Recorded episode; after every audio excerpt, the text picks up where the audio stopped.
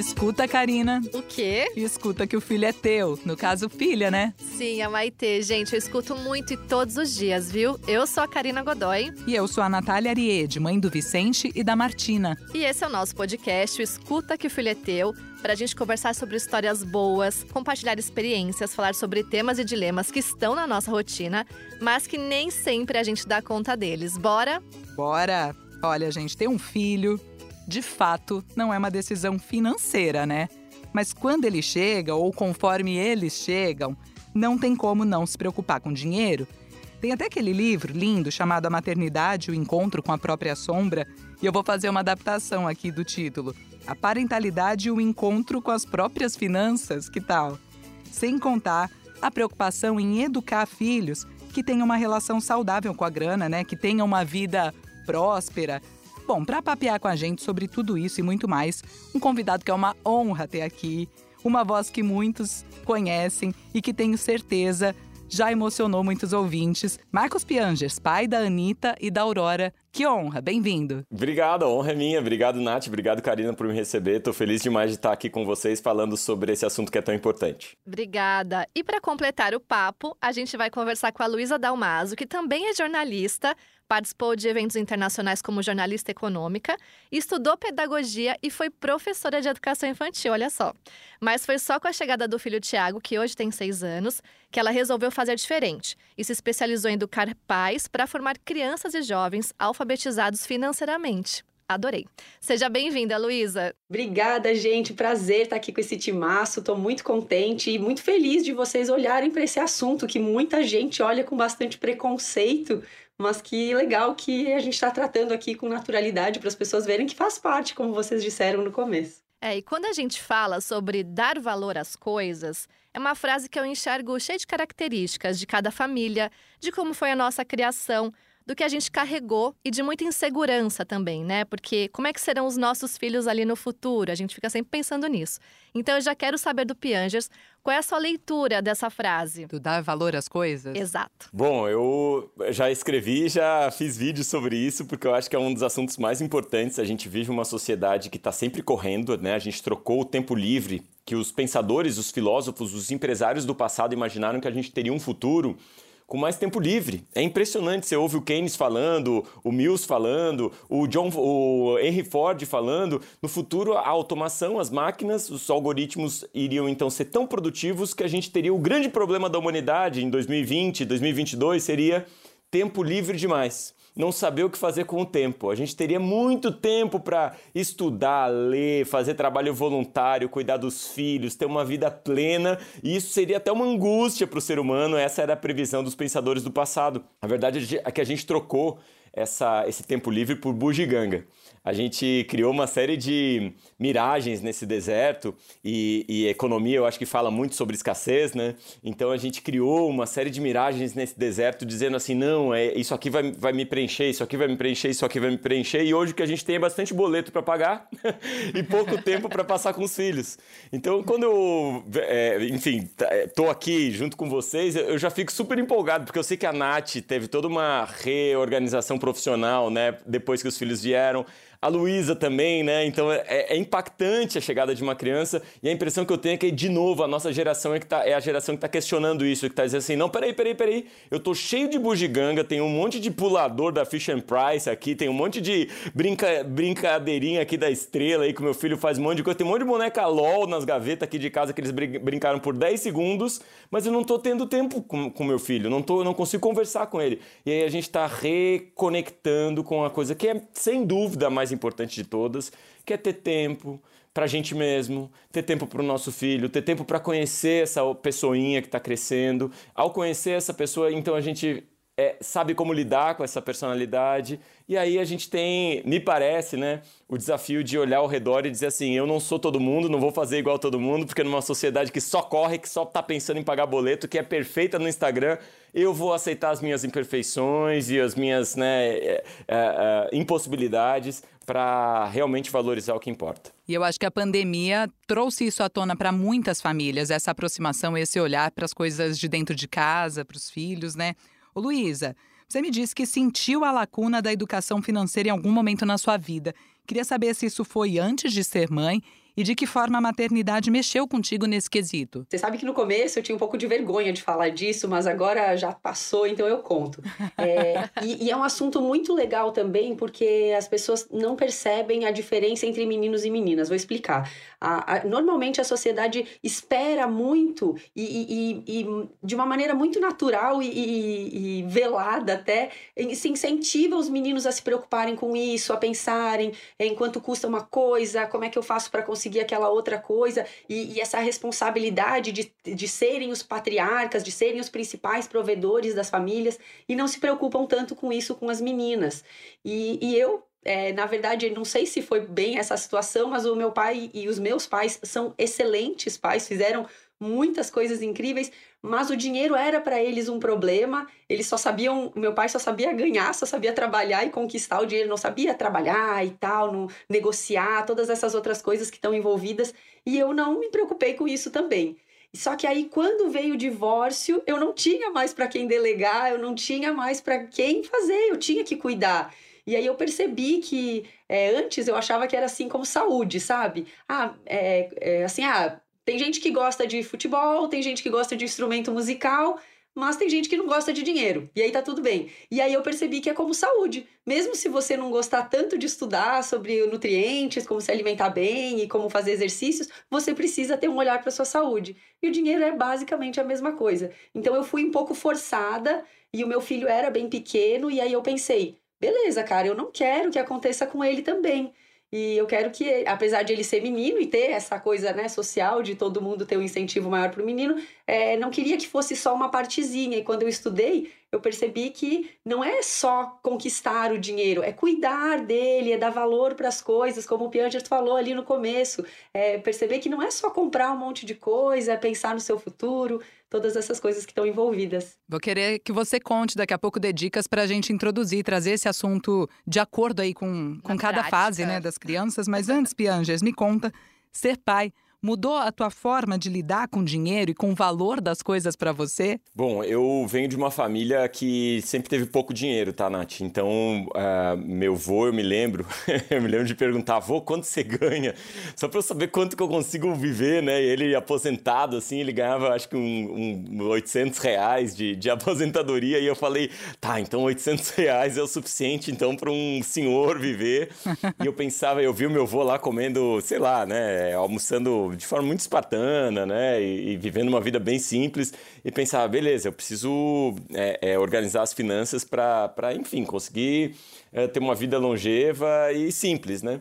E a chegada das meninas, claro que me assustou, porque eu ganhava pouco também. Eu era jornalista, né, Nath? Uhum. Quando elas uhum. chegaram.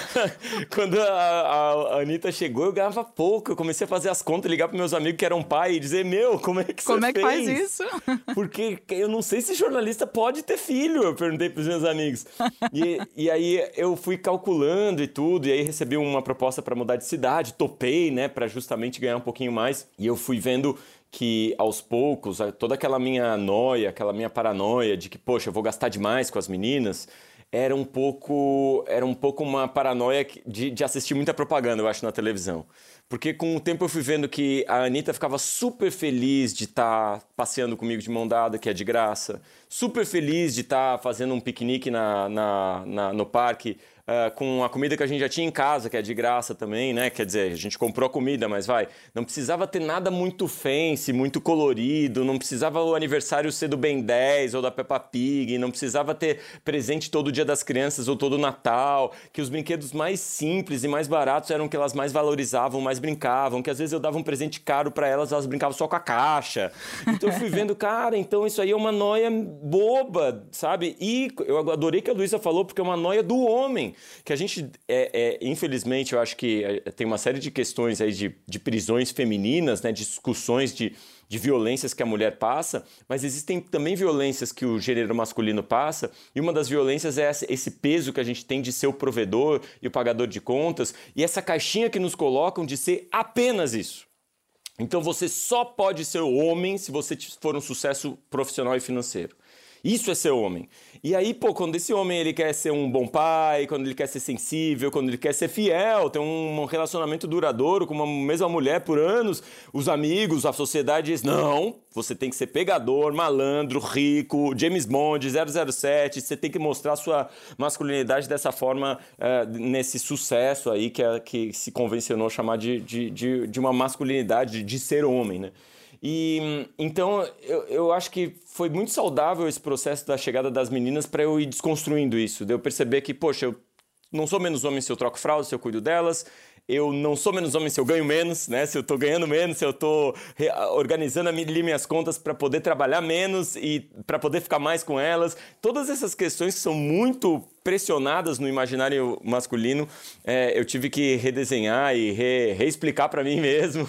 E que bom que eu tenho uma esposa que super é, é, entende isso, me ajudou nesses processos para eu sair dessa prisão aí, que é uma prisão mesmo, é uma violência que a gente faz com os meninos, de, de colocar eles nessa caixinha tão restrita, assim como a gente fez por séculos, colocar as mulheres em caixinhas tão restritas. Acho que a gente tem essa oportunidade de dar a chave dessas prisões aí para as crianças. Eu posso ser qualquer coisa, né?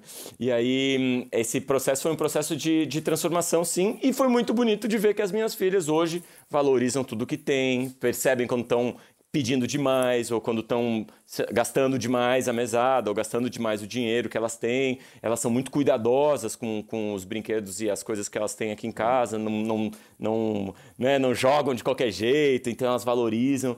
E isso me dá um monte de orgulho, porque eu sei que para ter uma vida longa e feliz, a gente precisa ter sim um colchão financeiro, ter uma organização financeira, porque daí a gente pode é, é, fazer com que o dinheiro seja quase invisível. Você pensa assim, não, beleza, eu tenho aqui uma, uma segurança e, e o que importa mesmo eu posso curtir com tranquilidade. Sabe que eles falando sobre essas divisões, né, de entre homens e mulheres, eu lembrei de um episódio que já está no ar, que é o Quem Cuida de Quem Cuida, e a Ana Fontes, que é da Rede Mulher Empreendedora, ela falou exatamente sobre isso, que houve uma pesquisa em que na hora de empreender, os homens pensam em primeiro lugar no dinheiro, a motivação, a né? motivação e as mulheres no propósito.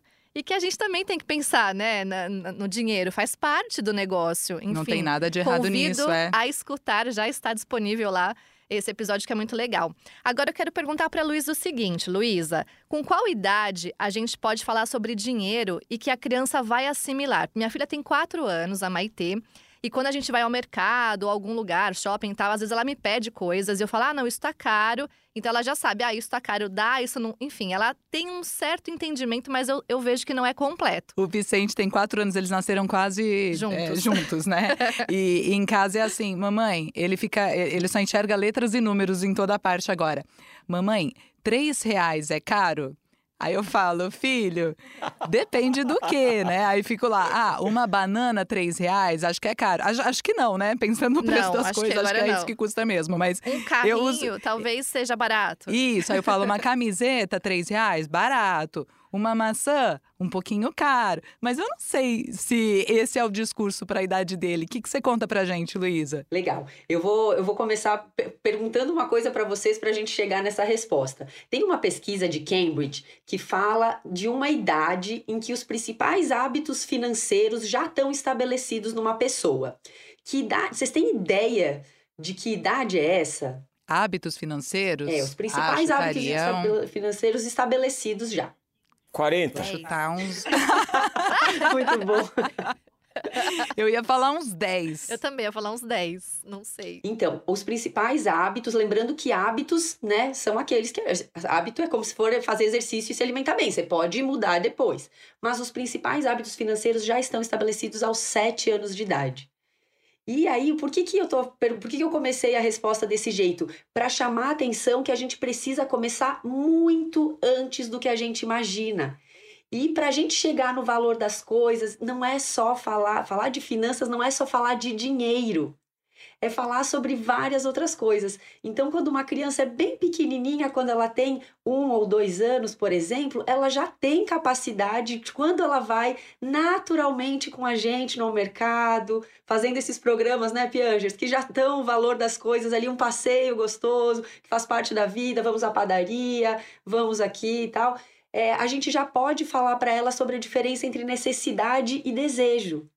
E isso é uma uma habilidade financeira, isso é um conhecimento financeiro importante e que nos acompanha o resto da vida, que, é, que nem escovar o dente. A gente, quantas vezes ao longo da vida a gente tem que falar para uma criança aquilo até ela interna, internalizar esse hábito saudável? O dinheiro é a mesma coisa, você fala quantas vezes ao longo da vida: olha, a gente não precisa agora comprar esse brinquedo, esse chocolate. Agora a gente vai precisar das compras da semana que são importantes para a gente, para nossa saúde, as frutas e tal. Então, para responder a, a pergunta de uma maneira mais objetiva, dá para começar bem cedinho, com dois aninhos, com um aninho, mas assim, vocês entenderam a ideia? É leve. Sim. As pessoas perguntam assim, muito comum isso, com, como é que eu faço para começar? Aí eu falo, é, já, você já começou, você nem sabe, mas não é assim sentando na mesa, na, todo mundo vai sentar na mesa ou no sofá e falar assim, gente, vai começar a primeira aula de educação financeira casa.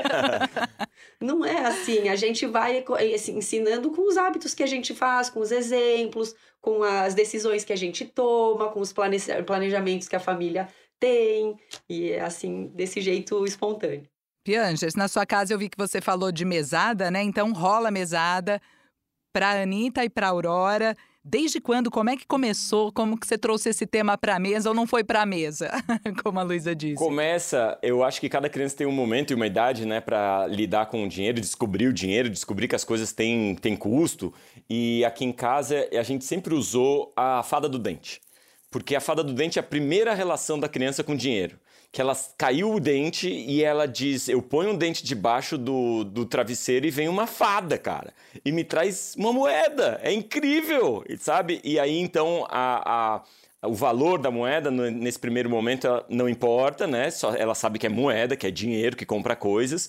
E com o passar do tempo, ela vai percebendo, quando ela começa a fazer essa conta de, não, peraí, a fada me deu 50 centavos e agora tá me dando 10 centavos, o que aconteceu com essa fada aí? Esse dente aqui é um molar, poxa, ela não percebeu a, né, como é valioso.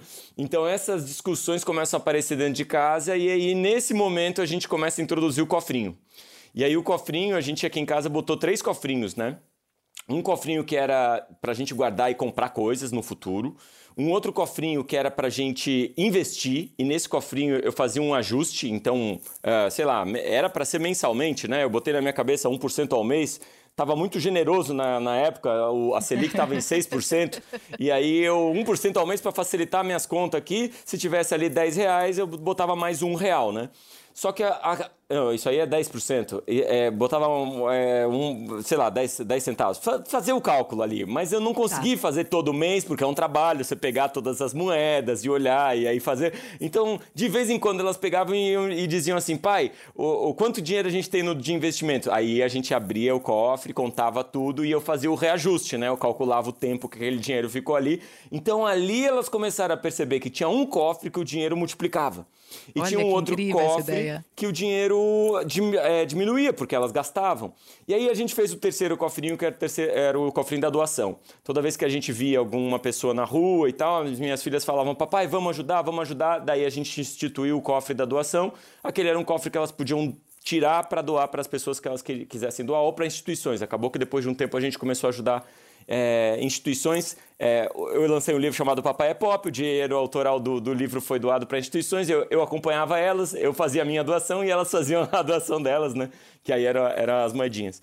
Então, essas três, esses três pilares nos ajudou assim para entender que é, tem coisas que realmente a gente vai guardar, tem dinheiro que a gente vai guardar para comprar coisas que a gente sonha, mas tem essa coisa quase mágica que os humanos criaram, que é a possibilidade do dinheiro se multiplicar num, num cofre. E aí tem uma outra coisa que eu também acho muito mágica no ser humano, que é a possibilidade de ajudar pessoas que têm menos do que você. E aí você começa a ver a personalidade, né? Porque a Lolinha no começo só queria botar para doar, só queria botar as moedinhas, tudo que vinha de moedinha ela botava para doar, né?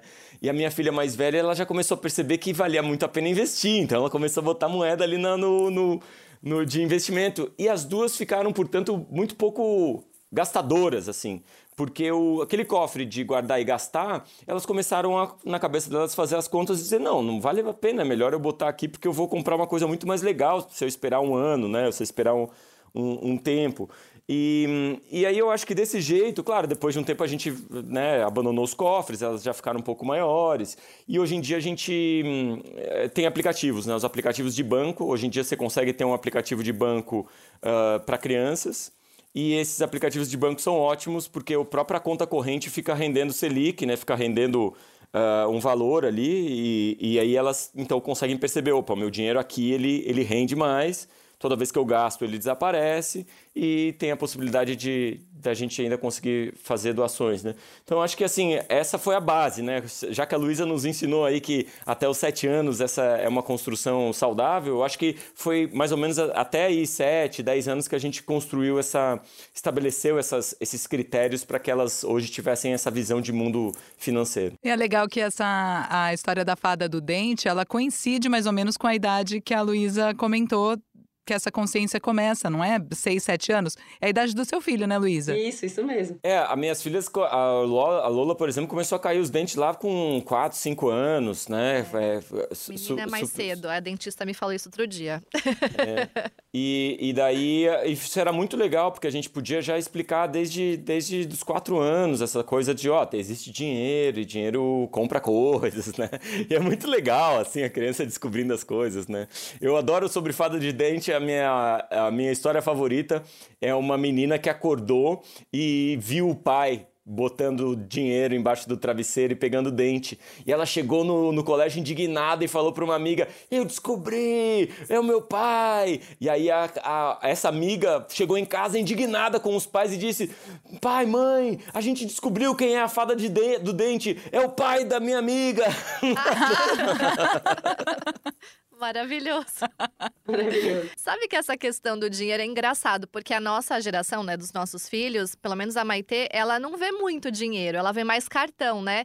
Recentemente, meu pai deu para ela 20 reais, daí ela ficou encantada. Por isso que eu gostei da ideia dos três cofrinhos é. para os pequenos, porque ele fica mais palpável, Sim. né? E depois aí vai para o aplicativo, para as moedas virtuais, ela criptomoedas. Ela quis comprar, ela foi, a gente tinha ido a um passeio na Liberdade, no bairro aqui de São Paulo, e ela quis comprar uma coisa. E eu pensando, meu Deus, o que ela vai achar com 20 reais? Mas ok, vamos achar uma coisa. E ela achou um joguinho e tal. E ela eu vou pagar. Então ela ficou muito feliz, sabe? Muito bom. É bem importante isso que você falou, Karina, porque assim, é, o dinheiro, ele tá a evolução do dinheiro, ele se tornou cada vez mais digital.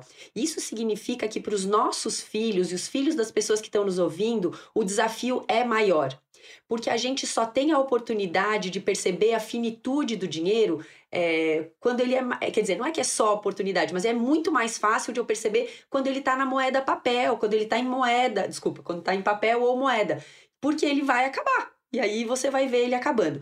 Quando o dinheiro é só cada vez mais digital, e aí então lá a gente tinha é, o, o, primeiro dinheiro só, depois o cheque, mas era mais dificilzinho, tinha o trabalho de preencher, preencher o cheque. Depois o cartão, agora só aproxima o celular, ou enfim. E aí, e com a cripto, né, você só digita. E aí, é. essa dificuldade, ela é não só particular do Brasil, é uma coisa global, e os governos de todos os lugares do mundo estão preocupados com isso, porque a geração de jovens adultos é a mais endividada da história. E é por isso que nós hoje temos esse desafio de começar desde cedo. E a estratégia do Piangers é muito legal, é muito indicada. Começar com o dinheiro papel, começar com cofrinhos, e é legal que eles sejam até transparentes, assim. Normalmente a gente pensa naquele porquinho, até pode ser porquinho, mas assim, pode até ser um envelopinho, um ziplock, qualquer coisa, desde que tenha um nominho escrito ali qual é o destino do dinheiro, para as crianças verem e perceberem essa movimentação do dinheiro. E é muito legal isso que o Piangers falou também. Começa com o papel ali, dando a oportunidade, igual sua filha, Karina, de ir lá, gastar, gastar mal, fazer escolhas ruins, que ela vai ver que, puxa vida, que droga esse aqui, não, nem gostei. E sobrou 50 centavos, então ela ainda teve um troco, ela achou o máximo, entendeu? é muito legal que essas oportunidades, e aí eles podem perceber que depois podem tomar decisões melhores, mas eles só vão ter chance de fazer isso se eles errarem. Sim, eu vou jogar uma pergunta aqui na roda, tá? Lembrando que as crianças, né, e adolescentes, eles são observadores, né? Então, eles observam tudo que a gente está fazendo no nosso dia a dia. Então, será que o primeiro passo seria observar como é que a gente lida, né, se comporta no dia a dia com esse dinheiro? O que, que vocês acham, né? Porque às vezes a gente quer dar um exemplo, mas a gente O discurso faz. não bate com a prática. Exato. Eu acho que sim, o, o exemplo é bem importante e muitas pessoas falam assim: tá, mas e se eu não sei nem cuidar do dinheiro para mim, como é que eu vou ensinar os meus filhos? E eu acho que é muito importante, sim, a gente começar olhando para a gente para que o discurso case com o exemplo. Eu não acho que a gente ensina só com o exemplo e nem só com o discurso. Eu acho que são as duas coisas juntas.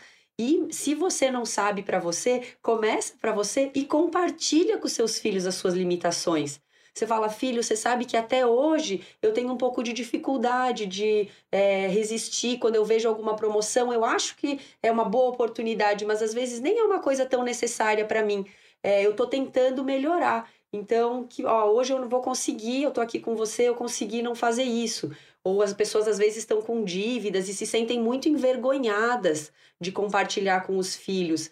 É, eu não, não, não, vivi essa situação e é muito difícil a gente falar quando a gente está de fora, mas eu acho saudável que, de alguma maneira sutil, sem transferir o problema para a criança, porque esse não é um problema da criança, é um problema dos responsáveis, mas é saudável falar para ela: olha, eu tomei decisões difíceis, eu, eu tomei decisões que não foram muito boas e agora a gente está precisando correr atrás. Então, nesse momento, a gente vai precisar, como família, fazer alguns esforços. Não vamos poder comprar todas as coisas que a gente quer, mas assim que a gente resolver essa situação, se todo mundo conseguir juntos aqui abrir mão de alguns brinquedos por um tempo, a gente vai ficar tudo bem daqui um tempo bem pouquinho. E aí pronto. Então, assim, existem maneiras de, mesmo a pessoa, quando ela não sabe ou quando ela não é um exemplo tão bom, olhar sim para ela, como sua pergunta foi, Karina, mas é, junto com a criança. Sabe aquela história de antigamente que as crianças, ou nós, quando éramos crianças, ensinávamos nossos pais a reciclar? Tipo, papai, eu aprendi na escola que tem que dividir o lixo. É a mesma coisa, pode ser uma troca. A criança aprende, vai falando para os pais e ajudando, e assim por diante. Eu acredito muito nisso, Luísa. E, e, acho que essa geração é uma geração, por exemplo, que fala também de ecologia, né? Como a gente criança ensinava os nossos pais mas falo também de inteligência emocional. Uma vez a Aurora estava chorando, eu falei, Aurora, não chora. Ela olhou para mim e falou, pai, eu sou um ser integral, eu tenho várias emoções dentro de mim, estou colocando para fora a minha tristeza. Eu falei, uau, estou aprendendo inteligência emocional com a minha filha. Né? Desculpa. Né? E essa questão financeira eu também aprendi com a Anitta, minha primeira filha, né? Ela sempre foi muito peculiar, assim, sempre teve uma, um olhar muito crítico com relação a tudo. E ela que me falou uma frase. Ela disse, pai, você já notou que os brinquedos são muito legais na televisão e na loja, mas quando chegam em casa perdem a graça? E eu pensei, caramba, olha só que, que percepção, porque na, na, na, televisão os brinquedos tudo voam.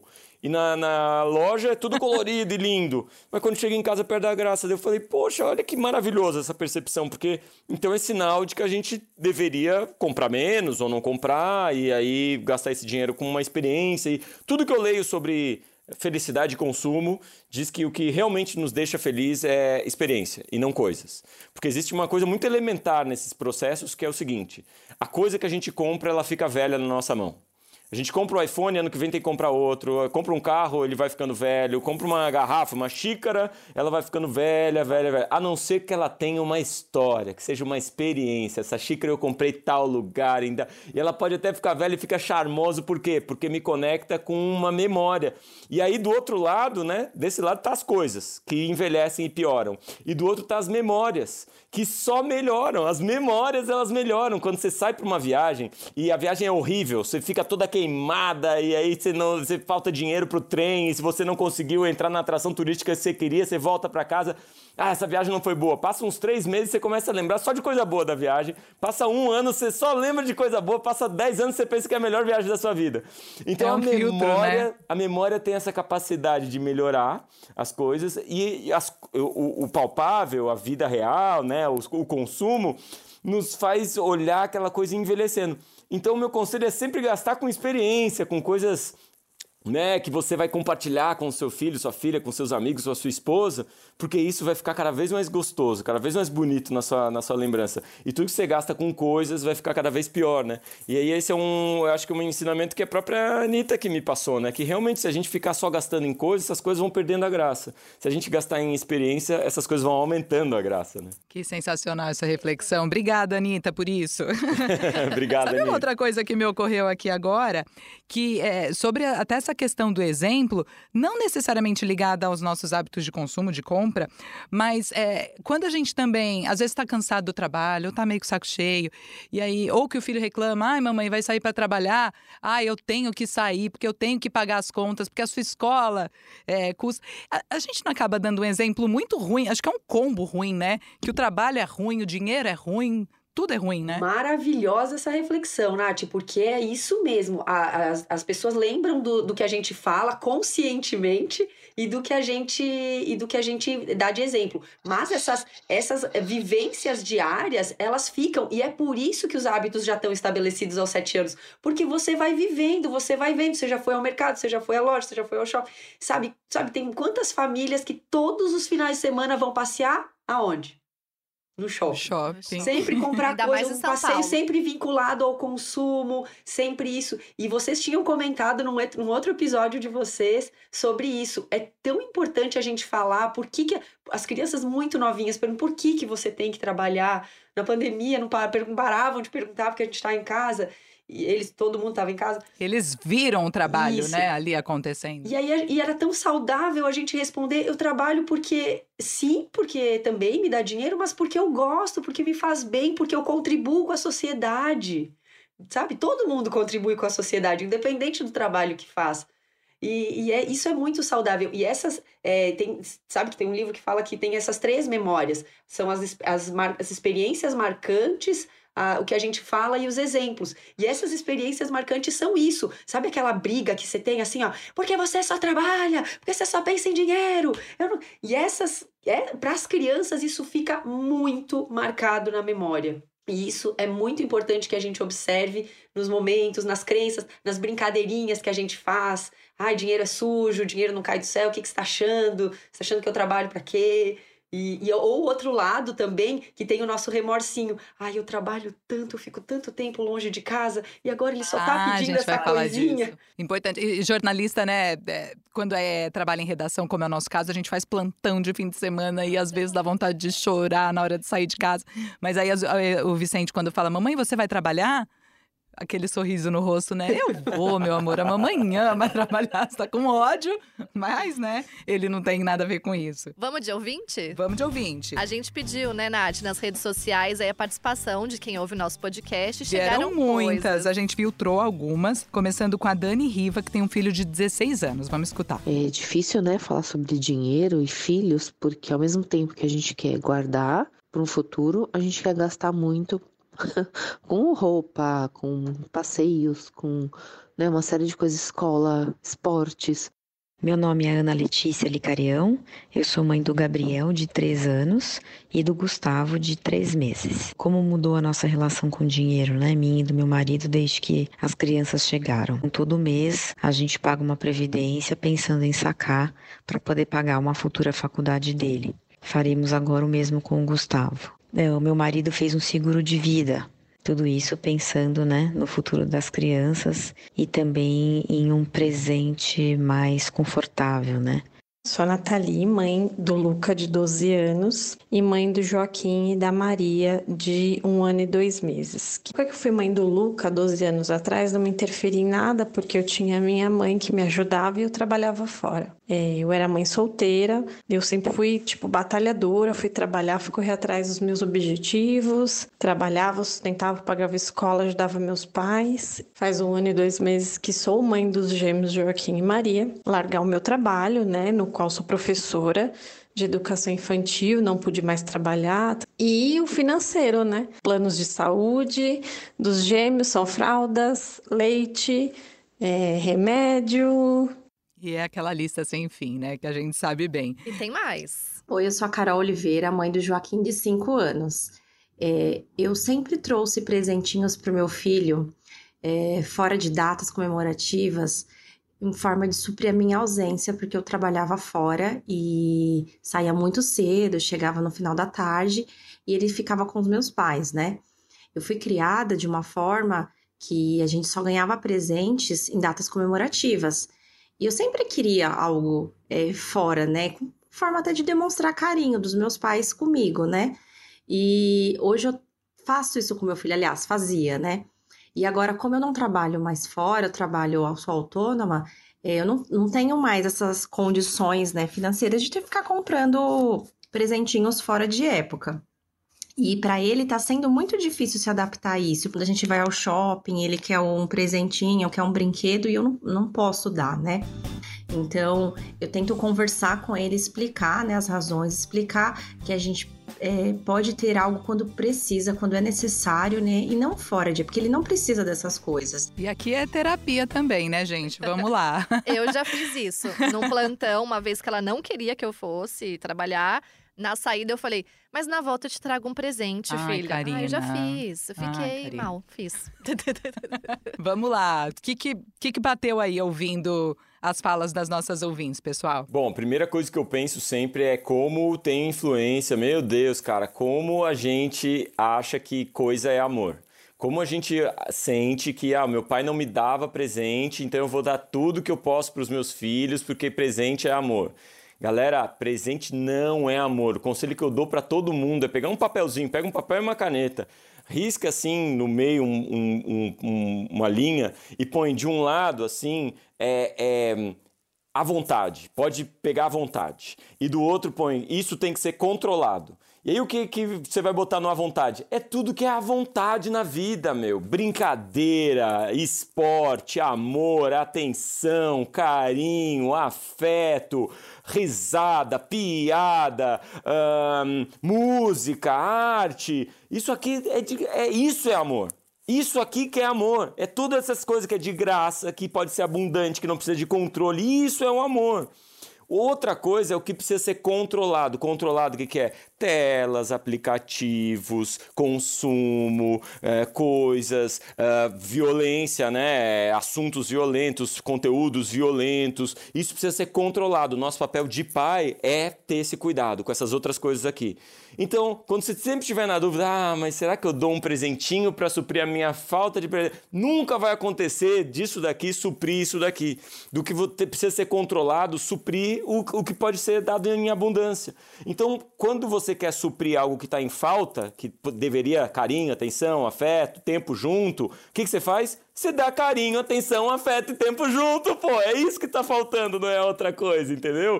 Então, ah, mas agora eu não consigo. Beleza, seu filho vai ter que aprender a lidar, a ser resiliente com a sua falta também. Ele vai ter que chorar, ele vai ter que dizer, pô, mamãe, eu não. Eu queria tanto um videogame. E você vai ter que dizer, não tem videogame, meu. Não tem como. E eu vou estar tá aqui para te ajudar a transformar essa tristeza em aprendizado. Aqui eu tô por você. Isso eu posso fazer para te consolar. Mas dar o videogame não é consolo, não é solução, é problema. É mais problema lá na frente. Então, a, o papel do pai é justamente esse, de saber diferenciar né, o que, que é amor e o que, que não é.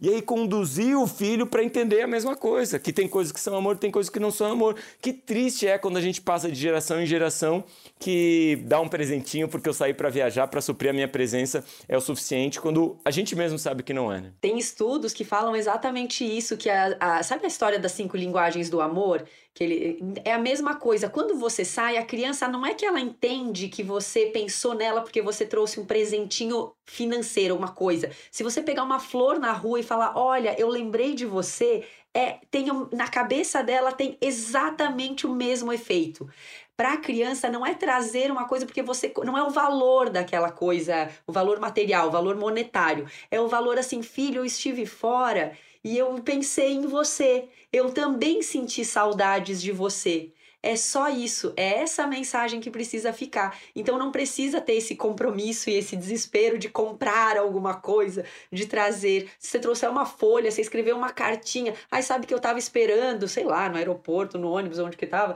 numa reunião, e aí eu desenhei essa coisa aqui para você, para ela, aquilo vai significar tanto, muito mais até do que talvez uma coisa que você tenha comprado. Eu, eu concordo demais, Luísa. Durante muitos anos, a, brinque... a brincadeira favorita aqui das minhas filhas era uma brincadeira que a gente brincava de lutinha na cama, assim, a gente chamava de reinado. E os brinquedos, assim, palpáveis, favoritos delas é quando a gente sentava e fazia um jogo de tabuleiro com papel e caneta. A gente fazia ali o, né, o, o você anda, daí joga o dado, daí anda três, cai, sei lá, a gente inventava, cai no, no unicórnio. O unicórnio faz você voar até a casa 52, sabe? E a gente ficava inventando, cansou, amassava, jogava fora.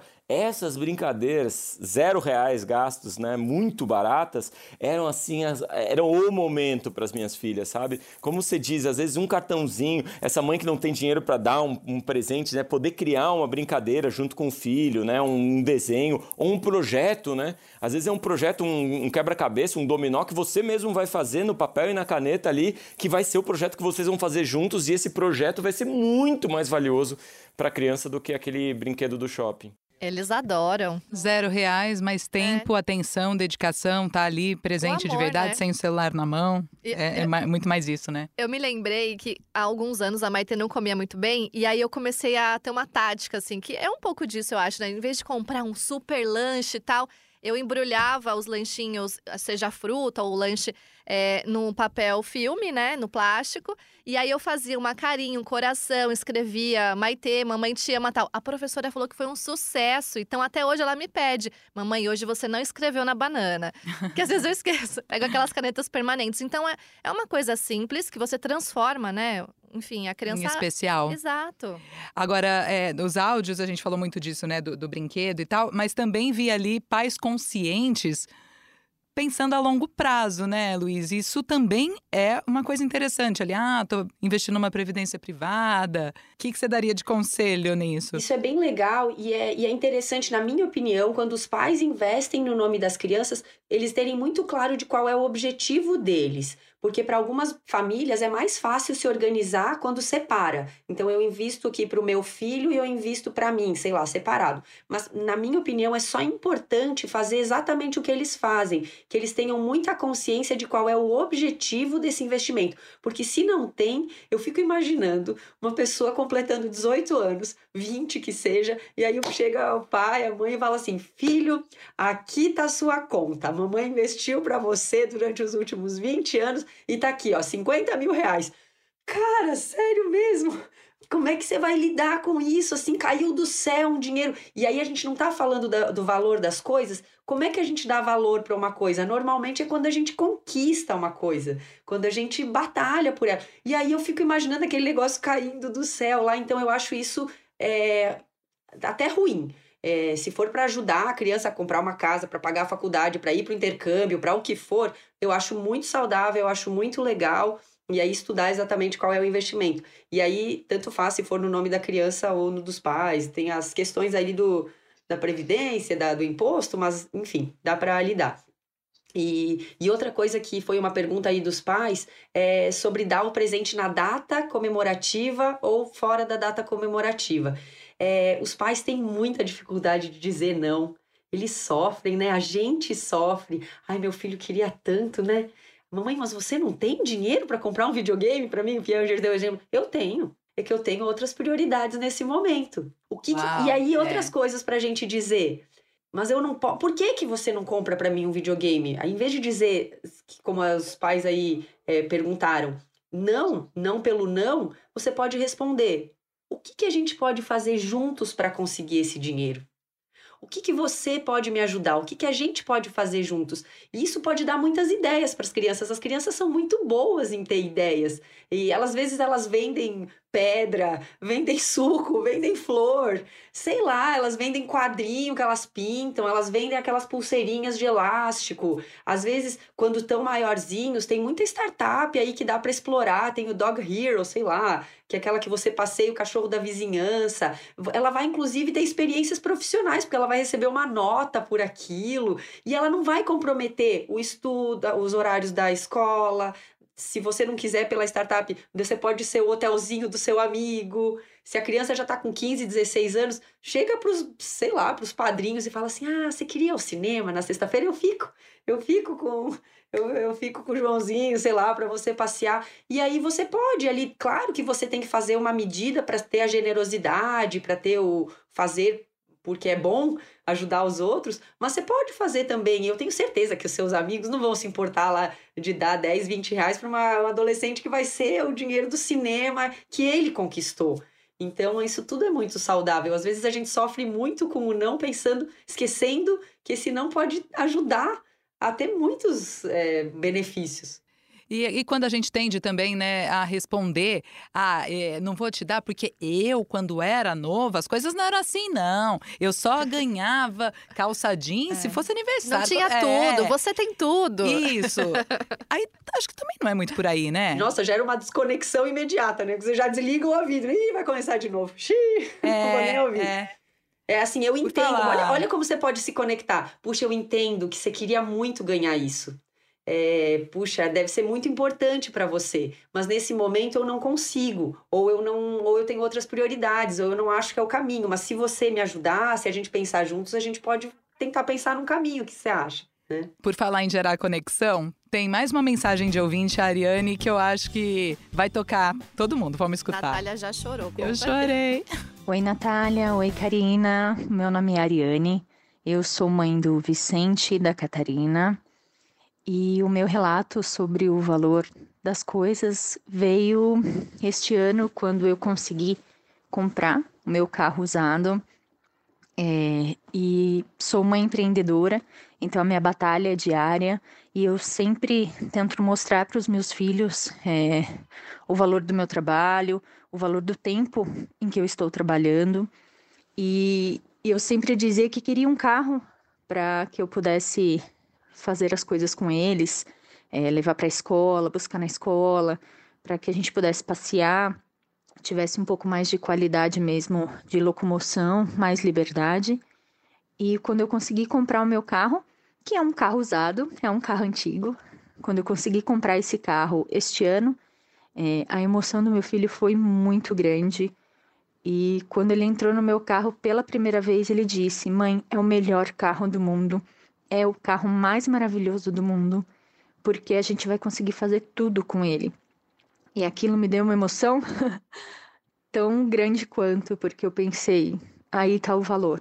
Esse é o valor do meu carro. Ele é o mais maravilhoso do mundo para mim, para os meus filhos e para nossa família, porque o objetivo a gente conquistou, que era poder ter mais liberdade e fazer as coisas juntos. Obrigada, um beijo. Nossa, que lindo, que bacana. É, é muito legal e lembra que a gente estava falando sobre como é importante a gente envolver os filhos nas nossas, é, nos nossos sonhos, nas conquistas da família. Às vezes a gente acha que não é para envolver porque não é, mas assim tem um jeitinho de você falar. E olha que bacana o quanto eles perceberam esse valor. Eu tenho certeza que ele vai cuidar que ele não vai, sei lá, se ela falar para ele, cuidado com a comida aqui, não suja tudo, talvez ele cuide também, sabe? E todas essas coisas, quando a gente planeja uma viagem, quando a gente planeja todas essas coisas, dá para um apartamento novo, é, dá para envolver as crianças é, de uma maneira que elas consigam entender o valor das coisas, que foi exatamente o que ela conseguiu. Que lindo, né? É, eu sinto que às vezes e eu sinto que isso é uma questão muito mais forte nas mulheres, nas mães, né, que tem essa pressão social e sei lá, essa imposição biológica também, né, de serem perfeitas e hoje em dia tem essa celebração da mãe perfeita. É, eu sinto que a mãe, especialmente, ela sente que só vai educar o filho se ela for impecável, né? Se ela for é, é, infalível. Infalível, é. E acho que é exatamente o contrário. Acho que você, mãe, ensina quando você diz eu não consigo, eu não tenho dinheiro, eu, no momento não consigo, eu estou batalhando para isso, filho. Eu não sei também, eu tenho medo também, eu também estou com raiva, queria muito isso e não consigo agora, eu também tenho raiva. E quando você ensina pela imperfeição, você está ensinando que a experiência humana é uma experiência de incompletude, de sofrimento, de superação, de resiliência, de aguentar o tranco, de respirar fundo, de se ajudar.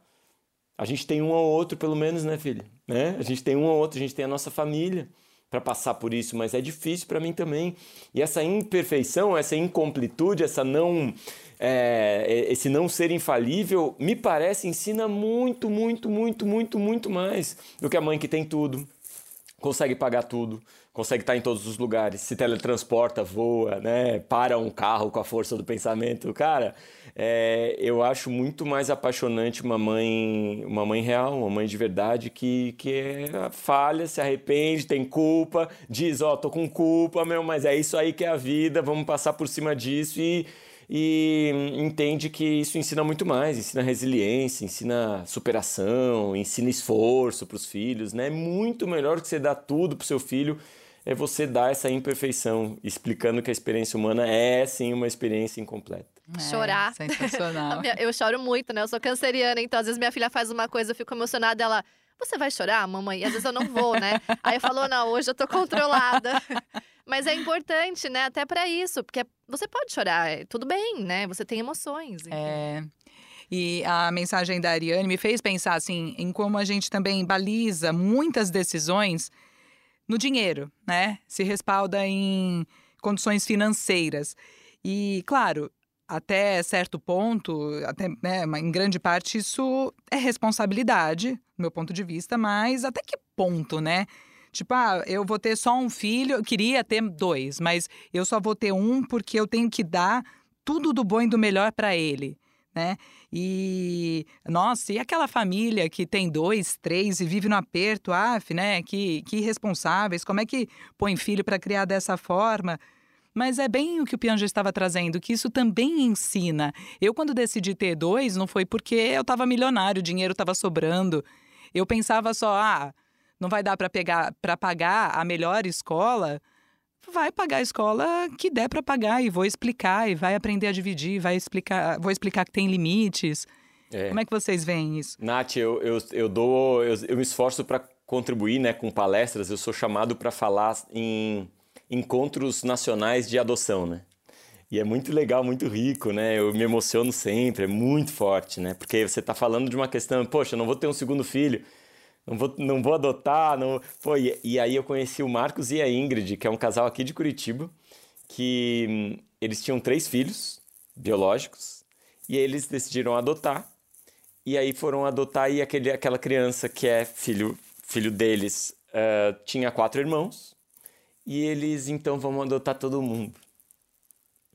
E eles Uau. adotaram cinco crianças, além das três biológicas. E eu fui na casa deles, jantei com eles, eles não são milionários. Eles não têm todo Não é uma mansão. Mundo com 15 Não, quartos. Mas é a coisa mais linda do mundo, porque tão, ali é uma família estabelecida, todo mundo ajudando, lavando louça, né, ajudando na cozinha e conversando. E é uma delícia, é maravilhoso, é maravilhoso. E por milênios a gente viveu assim, por milênios a gente viveu com uma galera se cuidando, sabe? E foi assim que a gente chegou em 2022, saudável.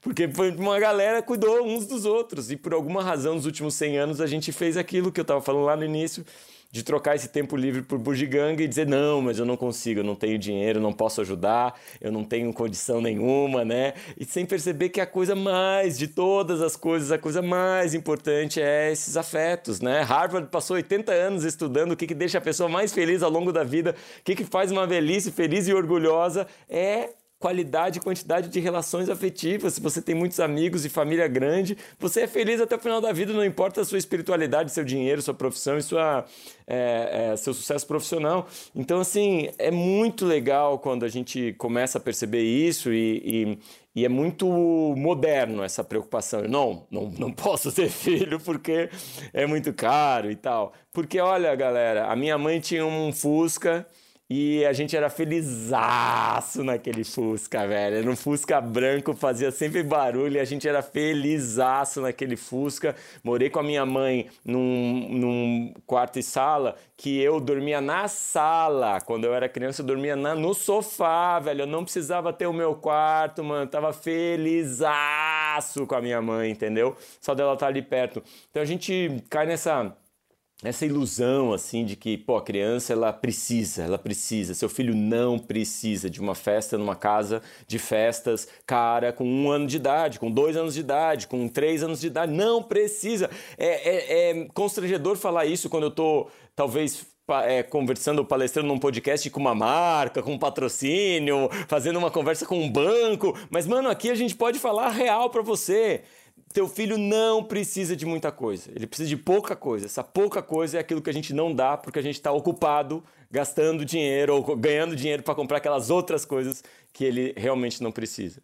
Então, acho que esse ajuste é, na, na nossa nas nossas preocupações, ele é muito importante para tirar um pouco de culpa, um pouco de vergonha, um pouco de comparação e nos lembrar realmente que a, que a, que a experiência da, do crescimento dos nossos filhos é uma experiência de presença, de atenção, de paciência, né, de crescimento mútuo.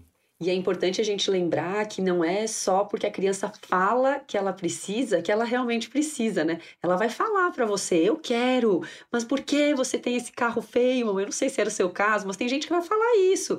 E aí o que você tem que lembrar é que não importa o que ela fala, que você pode inclusive aproveitar essas situações para fa falar uma lição de vida, mas que também é uma lição financeira, que ser é diferente de parecer.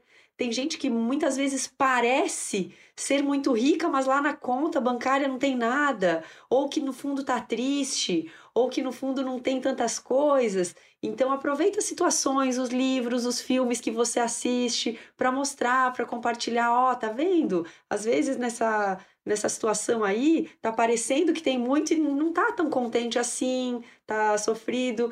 Então é exatamente isso. Por isso que o Piangers é o Piangers, né? Umas coisas que eu, eu, eu, eu, falo mais, Luísa. Eu, eu acho mais. A criação de filho é longo prazo. Às vezes, às vezes a gente acha assim, não, vou ensinar meu filho e aí aos 5 anos ele já vai estar tá pronto, ou aos 6 anos. Com 40 anos eu olhei para trás e vi, caraca, minha mãe me falava: você não é todo mundo, malandro. Você não é todo mundo, para de querer ser igual aos outros. E ao longo da minha vida eu fui vendo que eu fui buscando um, um, a minha carreira profissional diferente de todo mundo e, e, e a, minha, né, a minha masculinidade diferente de todo mundo. E ela me dizia: Você não é todo mundo. E foi a melhor coisa que ela me disse. Muito melhor que uma mochila da Company. Então às vezes você vai ter um adolescente revoltado ou ingrato Respira fundo aí, irmão. Respira fundo aí, mãe, né? Respira fundo aí, mamãe, porque seu filho vai crescer e a criação de filho é longo prazo, aos 40 anos ele vai te ligar e vai dizer: "Mãe, Obrigado, mãe. Obrigado por dizer não. Obrigado pelo Fusca velho que você tinha. Obrigado pela, sabe, pelas vezes que você me privou de ganhar o que eu queria na hora que eu queria, porque agora eu entendo.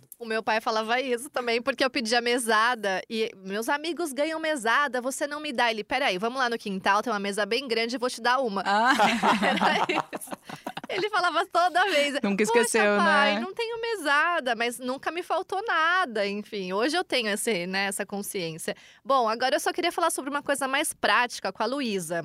É, a gente sabe, né, que é necessário pensar no futuro das crianças, né, nessa parte financeira, mas é um desafio, né, Luísa? Se a gente pensar num país como o Brasil, que às vezes nem sobra no final do mês né, para ter um guardar um pouco que seja, se, se o pai quiser uma reserva de uma emergência, reserva, né, que a gente é, chama. não tem, né, para de repente ter um dinheiro para a faculdade ou para uma viagem importante, enfim. Alguma dica para a gente começar poupando, né? Como é que faz isso com uma pequena quantia? É, você pode então envolver as crianças nessas decisões, porque o que acontece é que às vezes as pessoas, é, você vê lá, você pega o metrô, o trem, aí fica o vendedorzinho lá e muitas vezes as pessoas compram coisas muito pequenas. E se você somar o valor de uma pequena bala, sei lá, daqueles saquinhos, todo dia pode fazer uma diferença. Então, é, a minha dica é isso, é, sabe, substitui um pequeno presentinho que você vai achar que está fazendo uma grande coisa, como a gente falou ao longo da nossa conversa, e você vai mostrando para ela que um, pequenos esforços podem fazer diferença. É, então, assim, desde essa compra bem pequenininha. É claro que numa família mais é, humilde pode ter dificuldades maiores de fazer essa, essas é, concessões, porque não são concessões, são necessidades. Mas dá uma olhada com mais carinho para aquela coisa pequenininha que você está gastando, que talvez possa mostrar para a criança e para você, para sua família, que pode ter uma grande diferença. Acho que essa é uma boa dica. Legal. E para a gente já ir caminhando né, para um final, eu já ouvi economistas, inclusive, dizendo, Luiz e Pianges, que ter filho é caro, mas tenha filho sim, porque isso aumenta até a chance de você prosperar. E já vi até polêmica sobre isso. Ah, mas isso é responsável dizer isso, você está influenciando as pessoas que nem deveriam ter filhos a ter. Enfim, vocês acham que para você, Luísa, ser mãe, para você, Pianger, ser pai, empurrou vocês para frente nesse sentido? Eu, particularmente, me sinto mais criativa, mais inspirada, tenho descobrido um lado empreendedor até, muito mais do que antes de ter o Vicente e a Martina. Eu, eu acho que sim. Mas é uma péssima ideia ter filho para ser mais produtivo.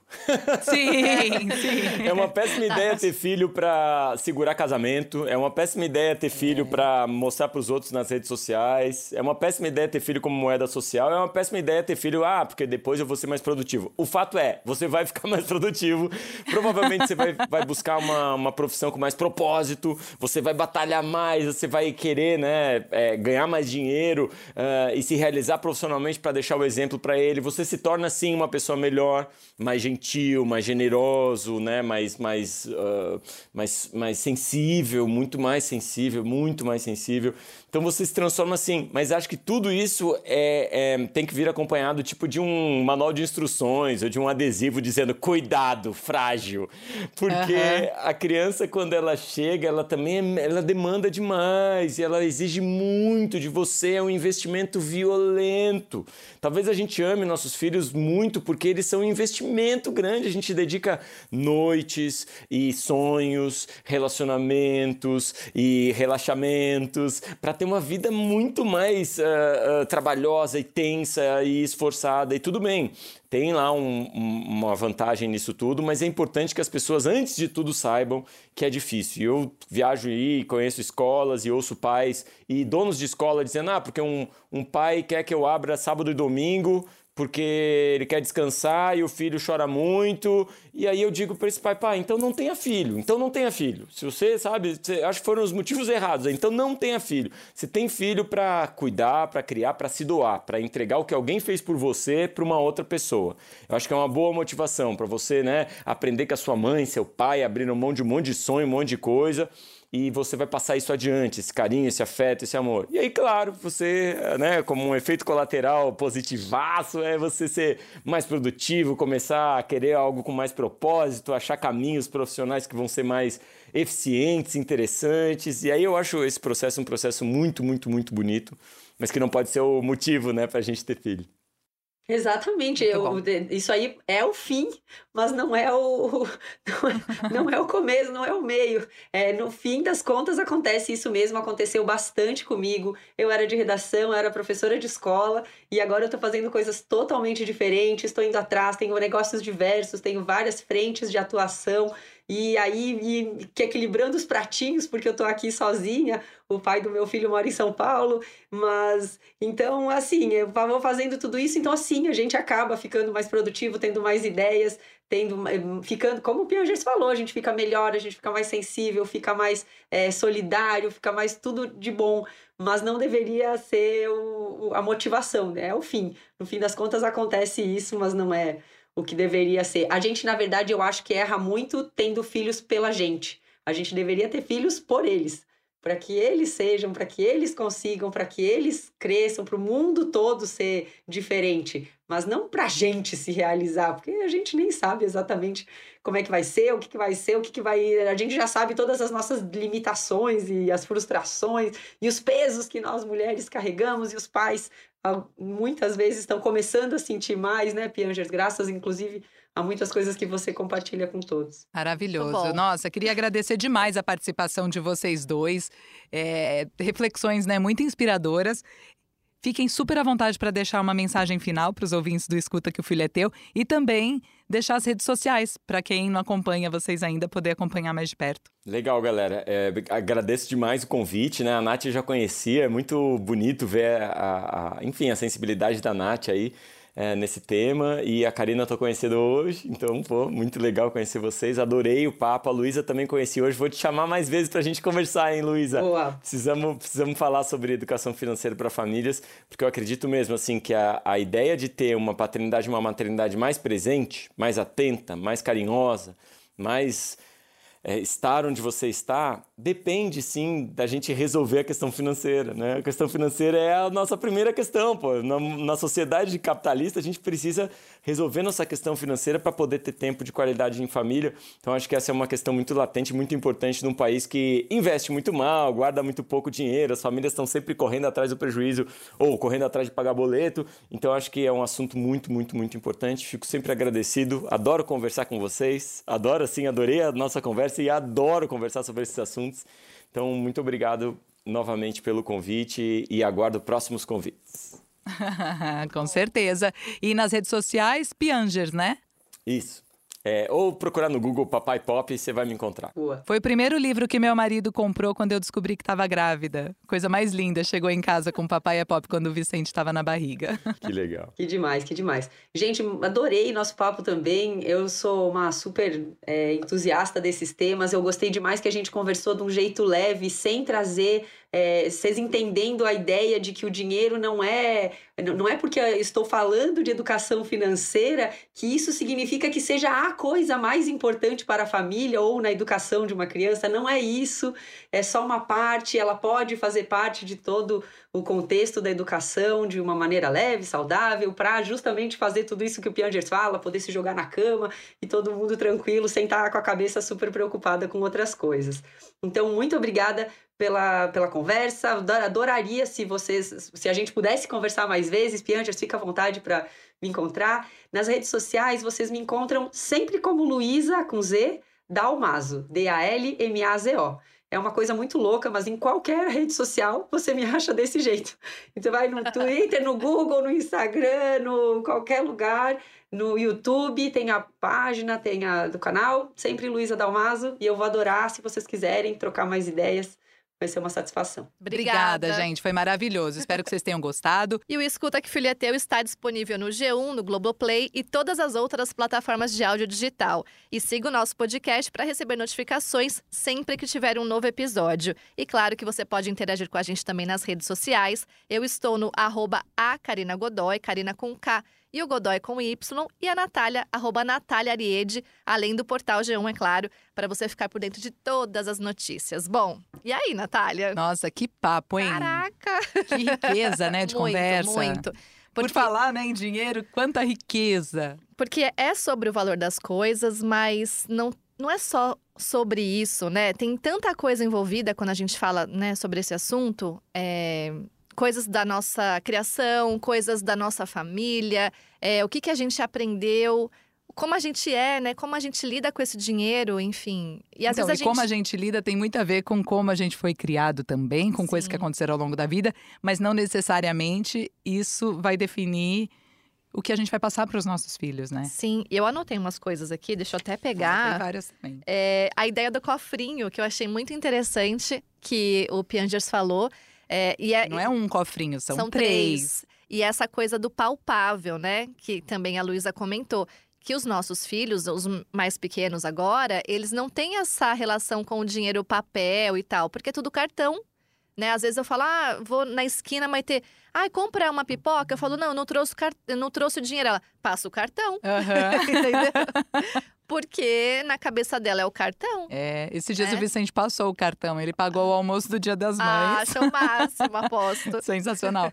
Mas assim, é isso, não é palpável passar o cartão. E, e, muitas vezes não é nem o cartão, eu, eu uso direto o cartão o no celular, celular. Você piorou. paga com o celular. E aí não tem a dimensão da quantia, porque sempre está disponível. É. Né? É. Então isso é uma evolução, né, do mercado financeiro e tal. Mas como a Luísa ressaltou bem, isso traz um desafio adicional para a gente gente que está nessa geração de transição da forma como o dinheiro acontece, como o dinheiro circula, as Sim. criptomoedas, a gente aprendendo ainda do que se trata, uma coisa que para os nossos filhos vai fazer parte do Sim. dia a dia. Então tá aí o desafio, por isso que essas conversas são interessantes. A gente está aqui para isso, né? Exato. Para abrir a cabeça, o coração e ver se ajuda a, a contribuir para que a sua jornada seja mais leve, a sua relação com o dinheiro porque sempre que você ouve o outro, né? A gente colocou os exemplos das ouvintes também.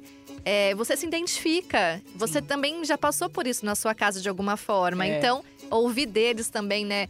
não é uma, não tem uma fórmula, mas são dicas práticas ali que você pode mudar. De repente, uma frase que você fala e que não é tão legal, né? Mudar. Aquilo que a gente comentou sobre o trabalho, porque afinal tem que ganhar Sim, dinheiro é. para pagar as contas, né? Exato. É isso que a gente quer transmitir, isso é legal ou não? Então ter a consciência do como as frases, as atitudes, tudo isso está ensinando. E o que, que a gente quer ensinar? E, e- e o o quanto melhor, a gente né? não está aberto para aprender também com os nossos filhos. Sim. Quanta- quantas falas o, o Pianges compartilhou que ele ouviu das filhas e que Sim. mudaram a relação dele com o dinheiro. Essa coisa dos brinquedos, né? Isso. Brinquedo caro, mas pra que o brin- brinquedo caro? Se a gente pode inventar uma brincadeira, a gente pode dançar. É. Coloca uma música. Mas nem sempre vai dançar. funcionar. Às vezes vai chorar e vai continuar Vai, insistindo. é, vai. Mas isso também ensina. É, Ah, quanta coisa, gente. Quanta Bom, coisa ouçam, boa. escutem, porque tá muito bom. E escutem também o episódio, se não escutaram ainda, Quantos Filhos Ter, porque a gente também passa muito por isso, sobre Sim. como decisões financeiras impactam em tantas outras coisas. E a gente tem que ter isso em conta, né? No- do limite, o quanto é responsabilidade, e é, ou do quanto pode virar uma coisa limitante que também não precisa ser. Exato. Obrigada por ter ficado com a gente até aqui. Obrigada, gente. Até o próximo. Um beijo. Tchau, tchau. Beijo.